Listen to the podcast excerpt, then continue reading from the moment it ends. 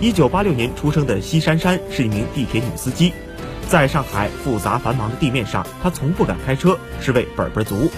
但是来到地面下，她却能一个人驾驶着一辆长近一百四十多米的巨龙，穿越一条又一条幽暗的隧道。从二零零九年上海七号线开通，驾龄已有十年，她也是七号线招收的第一批女司机。到目前为止，她累计安全公里数已经达到十八万公里，目前已代教出五名合格的列车司机。七号线是洞下车站，长时间高注意力的注视对眼睛损耗比较厉害。